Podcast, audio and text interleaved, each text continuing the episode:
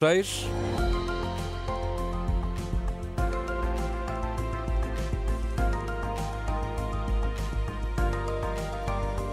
Já conhece este som com certeza, é hora do explicador aqui no T3. Falamos de baixas por doença. Hoje, a partir de sexta-feira, qualquer médico pode passar a declaração, seja do privado, do público ou social, incluindo nas urgências dos hospitais. Mas, e há sempre um mas, Miguel, há limitações, não é? Nem todos os doentes que vão a uma urgência hospitalar vão poder sair de lá com a prova de que não têm condições uh, para trabalhar. Sim, porque por determinação da direção executiva do SNS, na urgência só os doentes mais graves, ou seja, aqueles que são triados com pulseira vermelha, laranja ou amarela, é que uh, vão poder levar consigo a declaração de incapacidade temporária, portanto, a, a baixa. Uhum. De fora uh, ficam os utentes que uh, tenham pulseira verde ou azul e que tenham ido ao hospital por sua iniciativa, portanto, sem serem referenciados pela linha de saúde 24, por exemplo, embora ainda assim haja exceções, como são os doentes acamados ou em cadeira de rodas, idosos com mais de 70 anos, grávidas ou vítimas de agressão, entre outros. Mas na prática, os médicos da urgência não podem passar baixa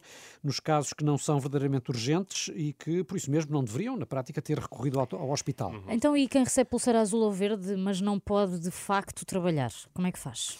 Nesses casos, eh, imaginem uma pessoa saudável que tenha a gripe, hum. por hipótese, pode fazer uh, uma autodeclaração de doença. Uh, já toda a gente sabe o que é que fala, não é? Aquela modalidade Sim. em que o utente faz ele próprio pedido de baixa de curta duração, até três dias, uhum. isto é, através do portal do SNS, ou em alternativa, pode ir a uma unidade de cuidados primários, portanto, um centro de saúde, ao médico de hum. família, ao SF, enfim, aquilo que é o expediente normal, Exato. que não seja o recurso à urgência hospitalar. Mas não era muito mais fácil, Miguel, já que a pessoa foi à urgência, sair de lá logo então com a baixa, mesmo que a doença não seja tão grave que justifique hum. a tal pulseira amarela, laranja? Sim, vermelha. mais fácil para o utente, isso seria, mas o objetivo da medida é uh, continuar uh, a qualificar o funcionamento adequado dos serviços de urgência, evitando que os utentes que não são urgentes uh, vão ao hospital só para ter uma declaração, declaração. de baixa hum. ou para hum. receber cuidados do, do foro não urgente claro.